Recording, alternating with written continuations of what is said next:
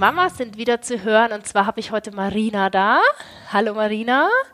Sie ist die Mama von zwei Jungs, Liam und Henry. Henry ist drei Liam ist vier Monate. Ich durfte ihn gerade kennenlernen. Und sind zwei zuckersüße Jungs, aber sie sind beide oder waren beide Schreikinder. Und dazu möchte ich heute mit Marina sprechen. Wenn niemand Erfahrung mit diesem leidlichen Thema hat, dann leider sie. Und ähm, so, Marina, meine erste Frage ist auch gleich, ähm, wann war denn das erste Mal, dass du gedacht hast, ich habe ein Schreikind? Wann kam dir dieses Wort in den Sinn? Das Wort äh, Schreikind kam mir knapp eine Woche nach Henrys Geburt äh, so als Begriff erstmal ähm, das erste Mal vor. Er hat direkt nach der Geburt eigentlich gefühlt noch im Geburtskanal angefangen zu schreien. Bei Henry war die Geburt ein bisschen stocken geraten und er kam mit der Saugglocke und äh, hatte auch schon in der Klinik sehr viel und sehr intensiv durchgeschrien, was aber von der Klinikleitung oft als normal empfunden wurde und als Regulationsstörung. Hat er da schon sich anders verhalten, als man es so erwartet hat? Wir durch die Sauglockengeburt kam in der Klinik von vornherein eine Osteopathin zu uns, die ihn auch behandelt hat. Ich glaube am dritten Lebenstag. Die hat gesagt, dass alles soweit in Ordnung ist und wir waren eigentlich damit fein. Also er hat zwar viel geweint, aber wir haben ja noch kein Kind gehabt selber, auch kein im engeren Freundeskreis und äh, ich selbst war ein Kolikenkind so dass man auch keinen Vergleich wirklich hatte oder man dachte am Anfang auch, hu, das ist viel. Aber in den ersten drei Tagen ist man ja auch noch irgendwie so glücklich und zufrieden nach dieser Geburt, dass man ja, damit jetzt so auch keine Handlungsfähigkeit sah. Wie lange warst du noch im Krankenhaus? Hast du da noch irgendwas speziell unternehmen müssen? Hat dich jemand darauf angesprochen? Nee, wir hatten ähm, einmal die Psychologin noch vor Ort bei uns in der Klinik. Dort haben wir das Thema auch nochmal angesprochen. Die Osteopathin sagte, nein, es ist alles in Ordnung. Die Kinderärztin hat auch alles untersucht. Es war auch alles in Ordnung. Die Psychologin äh, hatte auch gesagt, ähm, ja, es gibt halt äh, Kinder, die vielleicht ein, zwei Tage brauchen. Und äh, das aber, wenn das zugelassen werden sollte, man sich nochmal melden sollte. Ähm, ne, zwecks Wochenbett, Depression etc. Und ja, da war es dann einfach für alle irgendwie so als in Ordnung abgestempelt worden. Wie waren dann die ersten Tage zu Hause? Wie hast du das empfunden? Die ersten Tage zu Hause, wir waren, mein äh, Partner hatte zwei Wochen Urlaub. Dadurch war das, ich sag mal, ähm, in, in erster Linie nicht ganz so belastend, weil man konnte sich das gut aufteilen. Nach zwei Wochen ging er wieder zur Arbeit und da war ich dann den ersten Tag alleine und bin fast mit dem Kopf gegen die Wand gerannt, weil Henry fast zwölf Stunden durchgeschrien hat. Was hast du gemacht? Bist du mit dem durch die Wohnung gelaufen? Am ersten Tag war ich noch alleine und habe einfach ja Fernsehen geguckt, habe äh, versucht ihn auf dem, immer wieder zu ein bisschen zu schunkeln, wie man es ja halt irgendwie macht als echte Mama, äh, was man auch irgendwie vielleicht noch mal gesehen hat. Ähm, die Hebamme war auch da, die hat mir dann auch noch ein zwei Sachen gezeigt, aber der totale Zusammenbruch für mich kam halt am zweiten Tag, als mein Freund zur Arbeit ging und er sagte, dann bis nachher, mein Schatz. Und ich habe kompletten Nervenzusammenbruch gehabt. Und dann kam meine Mutter. Deine Mutter. Und die war dann, ist dann auch geblieben, die Tage mit dir? Ja, mein Vater und meine Mutter kamen dann tatsächlich jeden Tag zu uns. Wir waren am gleichen Tag noch mit Henry in der Klinik, weil mein Vater ihn nicht so schreien hören konnte. Ähm, wir wollten das einmal körperlich abklären lassen. Aber du hast gesagt, du hast einen Nervenzusammenbruch gehabt. Ähm, wann hast du denn wirklich auch so das Gefühl gehabt, ihr braucht als Familie so Hilfe? Wir waren äh, an dem zweiten Tag, als ich mit Henry äh, quasi alleine war, mein Partner war in den Arbeiten, haben meine Eltern und ich gesprochen, dass sie uns dann unterstützen in den kommenden Wochen, bis das Gröbste durchgestanden ist, ähm, weil das doch sehr an Koliken halt äh, ähnelte. Das war so seine zweite Lebenswoche von Henry. Mhm. Und ich glaube, in der sechsten Lebenswoche muss das gewesen sein, habe ich dann Kontakt gesucht zur Schreiambulanz, mhm. äh, auch auf Anraten der Kinderärztin. Ja. Und dann hat sie uns Massagetechniken auch nochmal für Henry gezeigt, ihn so ein bisschen mehr zu beruhigen vielleicht dadurch. Das hat ihm auch gut getan. Und sie war sehr zufrieden, dass wir auch nochmal zum Osteopathen gegangen sind, was ja auch dann so ein bisschen ja, der Schlüssel da war bei Henry.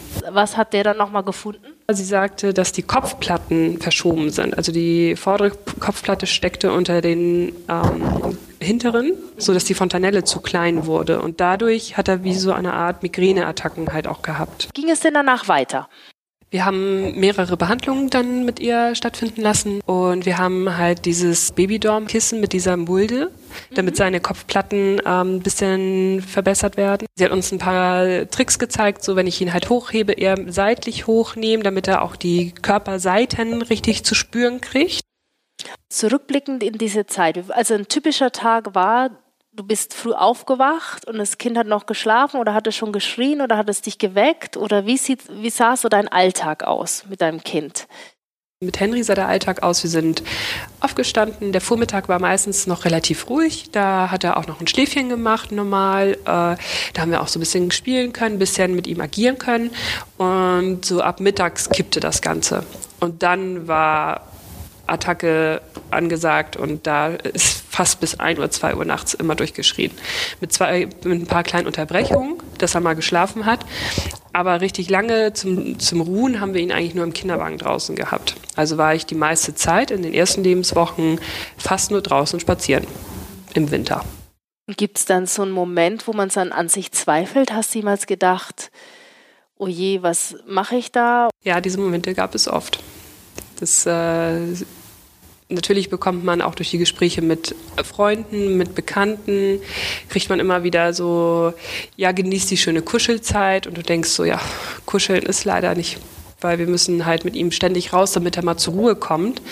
Ähm, denn auch so Sprüche wie, ja, vielleicht liegt es auch an dir, weil du so unentspannt bist und du denkst so, ja, ich habe auch noch keine Schuldgefühle ausreichend. Mhm. Ähm, jetzt geht es mir nach diesem Spruch viel besser.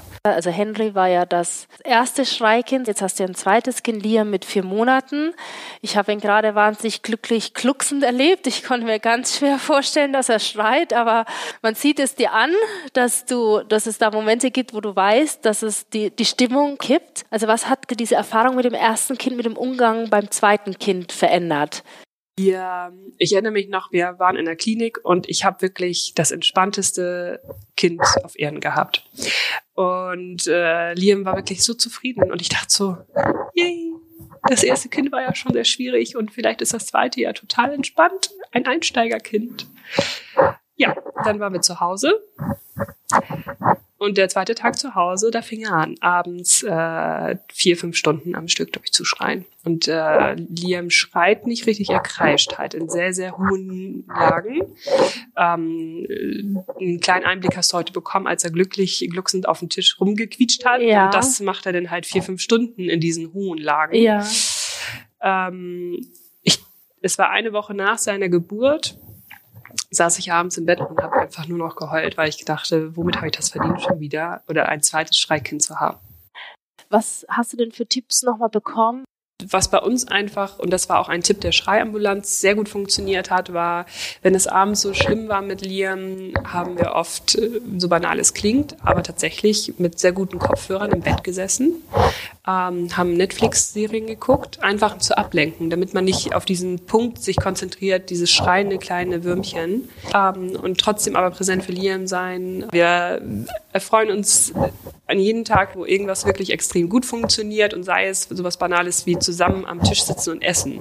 Ne, das ist uns immer als Abendritual sehr wichtig, auch für den Großen. Bei an schlechten Tagen kommt man bei uns rein und es sieht aus wie im Kriegsgebiet, muss man ehrlich sagen. Hast du noch ein paar Tipps vielleicht für Mütter, die in derselben Situation sind? Das ist irgendwas, was du denen mitgeben möchtest? Mir hätten so Tipps geholfen, rückblickend sowas wie gesunde Ernährung, viel trinken, gute Bewegung. Wir sprechen über Schreikinder, über meine beiden Schreikinder und äh, rückblickend kann man ja auch sagen, dass das ein Luxusproblem ist, weil meine beiden sind gesund. Ich finde das ein wunderbares Schlusswort, Marina. Ich danke dir ganz, ganz herzlich für dieses Gespräch. So, und weiter geht's in unserem Podcast zum Thema Schreibaby. Ich bin jetzt im Universitätsklinik in Hamburg und treffe da Dr. Carola Bind. Sie ist die stellvertretende Klinikdirektorin und zwar von der Klinik für Kinder- und Jugendpsychiatrie und hat einige Erfahrungen schon gesammelt zum Thema Eltern und Schreikinder. Und ja, Frau Dr. Bind, wir gehen gleich äh, mitten rein. Wie oft haben Sie denn die Situation, dass Eltern zu Ihnen kommen wegen eines Schreikindes? Ja, hallo auch von meiner Seite. Um, ähm, wir haben hier eine Sprechstunde für Säuglinge, Klein- und Vorschulkinder und sehen um, ähm, im Quartal sehen wir ungefähr 200 Elternpaare mit Säuglingen und Kleinkindern und darunter sind auch einige, die dieses Problem haben der chronischen Unruhe bei ihrem sehr kleinen Säugling. Und zu welchem Zeitpunkt kommen die Eltern zu Ihnen? Suchen die eher zu schnell oder zu langsam Hilfe? Auf jeden Fall kann man da sagen, immer ähm, verzögert. Oft gibt es die Situation, dass das Baby schon ziemlich lange schreit. Ähm, manchmal geht das Schreien los, so in der vierten, sechsten Lebenswoche erst. Und die Eltern versuchen natürlich erstmal mit Bordmitteln alles zu tun, um das Kind irgendwie zur Ruhe zu bringen. Und viele trauen sich auch nicht so richtig, äh, professionelle Hilfe zu suchen. Und zu uns kommen Eltern, die geschickt werden, in der Regel entweder von der Hebamme oder vom Kinderarzt. Es kommen tatsächlich relativ wenige äh, aus eigener Motivation. Mhm. Und was ist so Ihr erstes Gespräch, das Sie mit den Eltern führen? Ich versuche am Anfang immer mir mal so einen allgemeinen Eindruck zu machen davon, ähm, wie geht's dem Baby, was ist das für ein Kind, hat das Merkmale, an denen ich schon erkenne, dass es vielleicht Schwierigkeiten hat, ähm, in so einen ruhigen, wachen Aufmerksamkeitszustand zu kommen. Äh, und ich frage natürlich die Eltern, ähm, wie sie das erleben und versuche mir auch ein Bild zu machen vom Grad der Erschöpfung, vom Grad der Beanspruchung. Ähm, das kann nämlich tatsächlich so sein, dass äh, gerade wenn, wenn Eltern relativ spät kommen, dass wirklich alle Reserven schon erschöpft sind. Und was, was ist dann zum Beispiel Ihr nächster Schritt, wenn Sie merken, die Eltern sind schon so an einem Punkt angelangt, wo es eigentlich nicht mehr geht? Also oft ähm, hilft es den Eltern schon ein wenig, wenn man überhaupt einmal vielleicht auch zu dritt darüber sprechen kann, wie schwer das ist. Weil viele hören, ähm, wenn sie sich im Bekanntenkreis umhören, hören sie, äh, ach, unsere Babys sind ganz äh, unauffällig, die schlafen schon durch. Oder sie hören von Verwandten, da machst du bestimmt was falsch, du isst das Falsche oder du gehst mit dem Baby zu viel raus oder du gehst mit dem Baby zu wenig raus. Und allein der Austausch darüber, ähm, welche Bedenken auch in einem selber entstanden sind, etwas nicht richtig zu machen, etwas zu versäumen und auch zu hören, dass es auch viele andere gibt, denen es ähnlich geht ähm, und dass alle auch mit Schuldgefühlen beschäftigt sind, stellt schon eine erste Entlastung dar. Kommen die meisten schon mit dem Begriff Schreikind zu Ihnen oder ist es dann eine Diagnose, die Sie hier stellen? Das heißt wahrscheinlich auch wissenschaftlich nochmal anders. Aber wie nehmen Sie da die Eltern mit? Es ist schon oft so, dass Eltern äh, zu dem Zeitpunkt, wo sie zu uns kommen, diesen Begriff Schreibbaby schon, ähm, schon verinnerlicht haben und auch ihr Kind schon so vorstellen. Nur oft sind vorausgegangen schon wirklich einige Wochen, wo das Kind fast unstillbar geschrien hat und der Begriff ist eben auch an anderer Stelle schon verwendet worden. Ähm, viele Eltern kommen auch immer noch so mit der Sorge und dem Bedenken, neben dem, dass sie selbst was falsch gemacht haben könnte, dass das Kind irgendwie krank ist. Viele denken beispielsweise auch schon, ähm, wenn mein Kind jetzt so schreit, wie wird es weitergehen? Wird es später mehr Probleme haben? Wird es ein hyperaktives Kind werden beispielsweise? Kommen wir jemals gut zusammen? Und muss man sich da Sorgen machen? Grundsätzlich kann man sagen, die allermeisten Säuglinge gehen aus diesem Zustand, wo sie in den ersten Lebenswochen oder Monaten sehr viel schreien, ähm, völlig unbelastet hervor. Das heißt, ähm, man begreift dieses Phänomen des exzessiven Säuglingsschreins, so heißt es äh, wissenschaftlich, begreift man als ein Phänomen, was zu tun hat mit einer gewissen Unreife und ähm, was sich auswächst, also folgenlos auswächst. Wir wissen lediglich von Kindern, die ähm, über den vollendeten dritten Lebensmonat, also noch im vierten, fünften, sechsten Lebensmonat so viel schreien, dass die ein gewisses Risiko haben, auch zum Beispiel für äh, Verhaltensauffälligkeiten in der weiteren Entwicklung, aber auch für äh, vermehrte Kopfschmerzen oder ähnliches. Sie haben zum Thema Unreife gerade das Wort einmal genannt. Was, mein, was verstehen Sie da genau runter?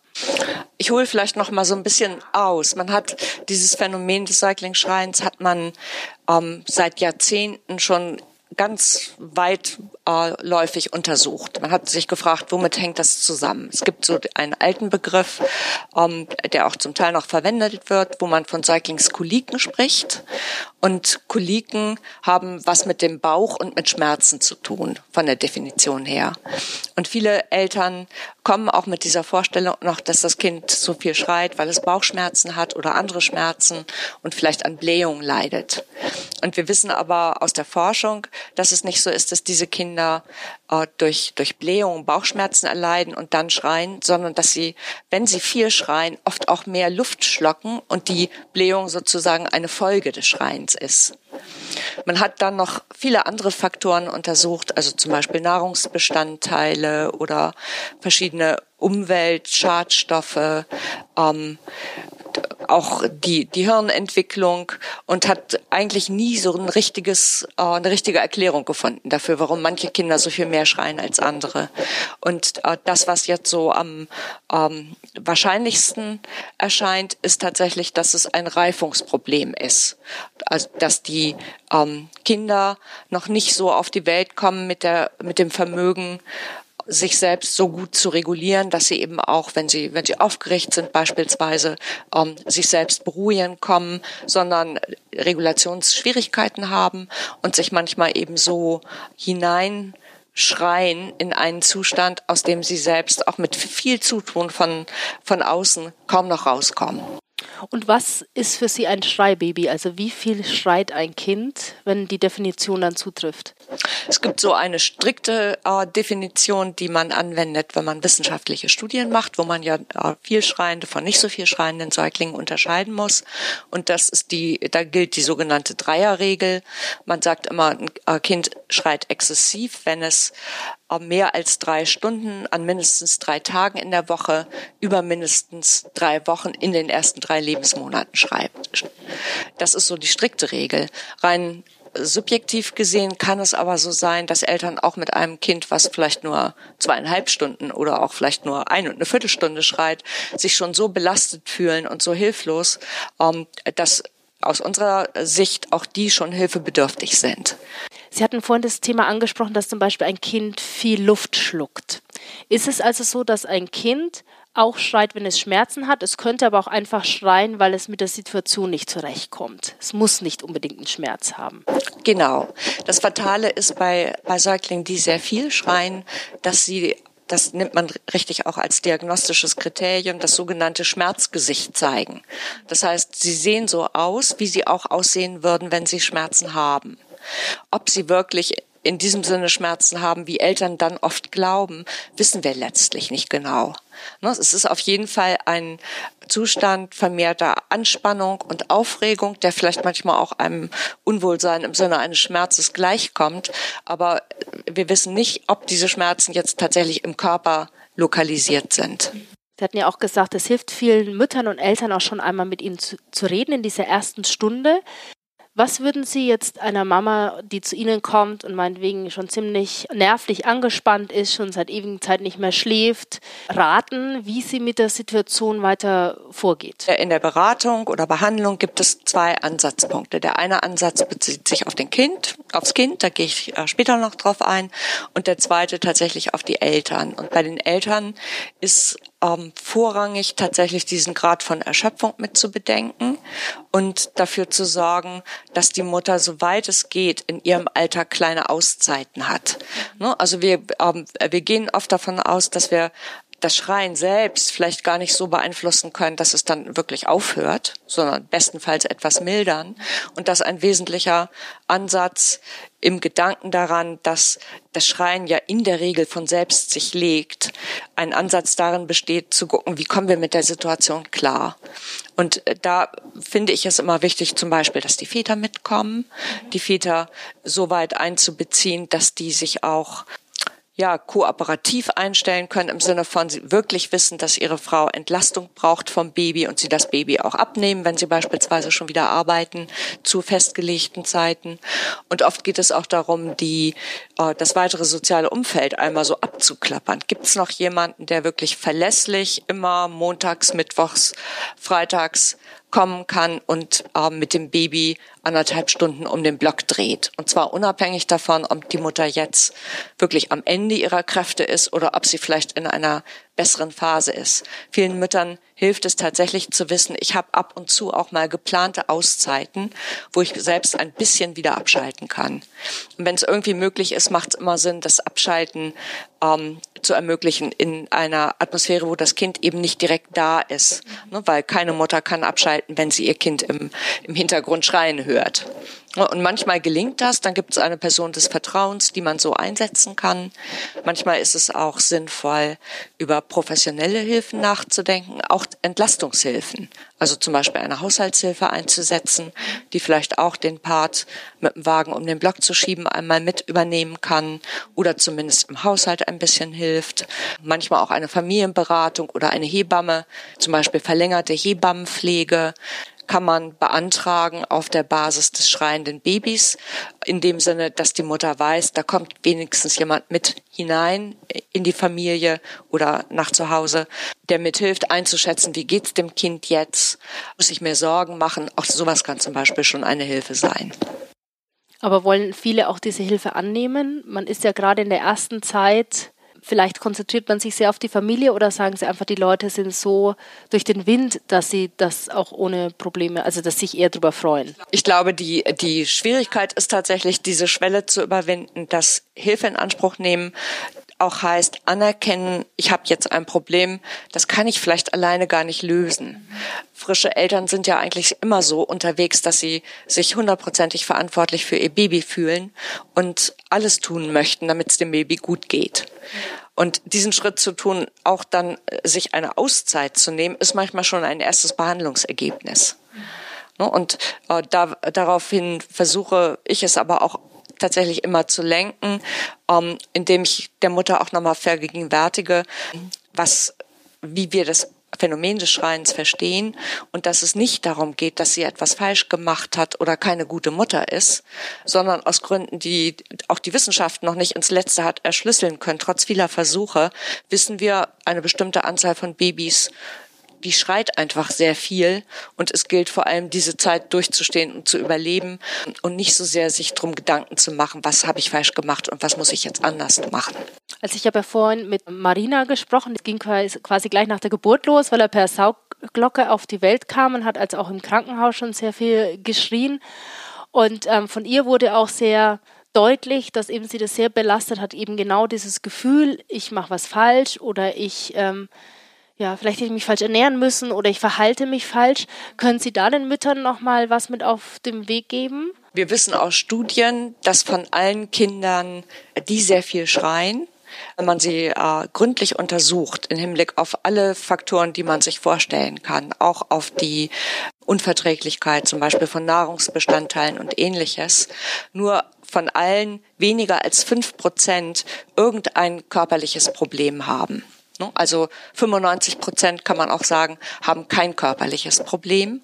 Und es ist tatsächlich so, dass man auch oft noch von Kinderärzten, die jetzt nicht so auf dem allerneuesten Stand der Erkenntnisse sind, Vorschriften kriegt. Viele fühlen sich hilflos und, ähm, und sagen dann, ja, vielleicht lassen Sie mal das in der Nahrung weg oder stillen Sie ab, wir stellen das Kind auf hypoallergene Säuglingsnahrung um. Und nach den Leitlinien der pädiatrischen Fachgesellschaften ist das aber alles überhaupt nicht sinnvoll. Ne, manchmal kriegen Eltern auch äh, Medikamente verschrieben äh, für das Baby, entweder Medikamente, die das Baby etwas ruhig stellen sollen oder auch welche, die Gasansammlungen im Bauch ver verhindern oder abschwächen sollen. Auch da weiß man, dass die nicht wirklich eine, einen Effekt haben auf das Schreien, sondern dass es so Versuche sind, irgendwas zu tun. Und ich glaube, das ist manchmal für die Eltern eher schwieriger. Sie haben dann zwar vielleicht das Gefühl, sie haben was in der Hand, Oft ist es aber nicht wirksam und dann steigt eigentlich noch der Grad der, der Ratlosigkeit.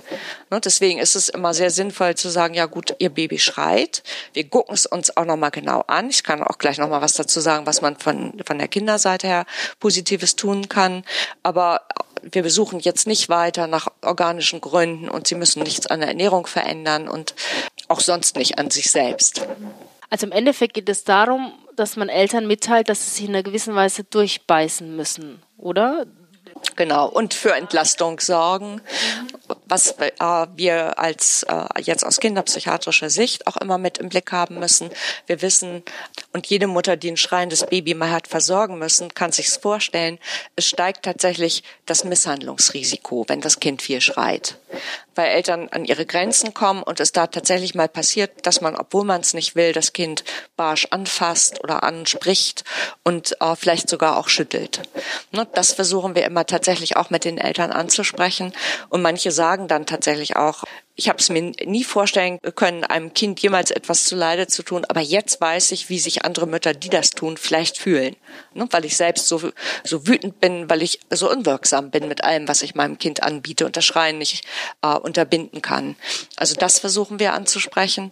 Und mit den Müttern, wenn die sich so erleben, dass sie manchmal denken, ich kann auch meine Kontrolle verlieren, so einen Notfallplan zu besprechen, was sie dann machen, wen sie anrufen oder dass sie das Kind, auch wenn es schreit, einfach ins Bett legen und erstmal sich eine kleine Pause nehmen, Auszeit nehmen.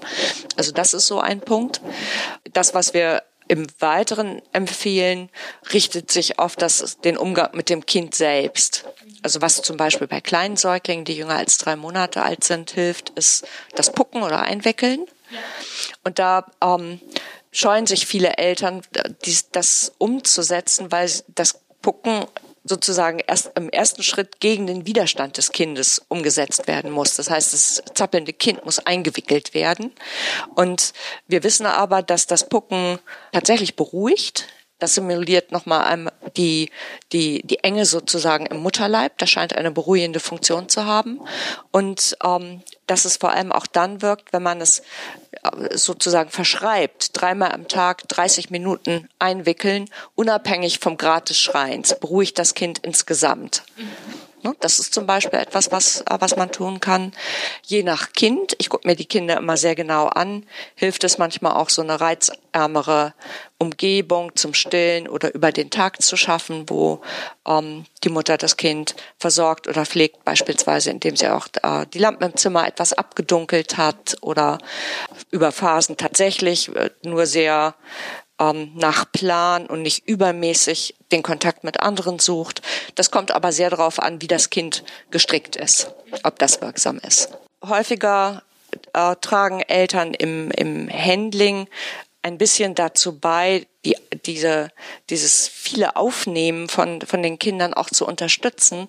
Ähm, ganz klassisch ist beispielsweise, ähm, dass Mütter mit einem schreienden Kind äh, durch die Wohnung laufen stundenlang manchmal.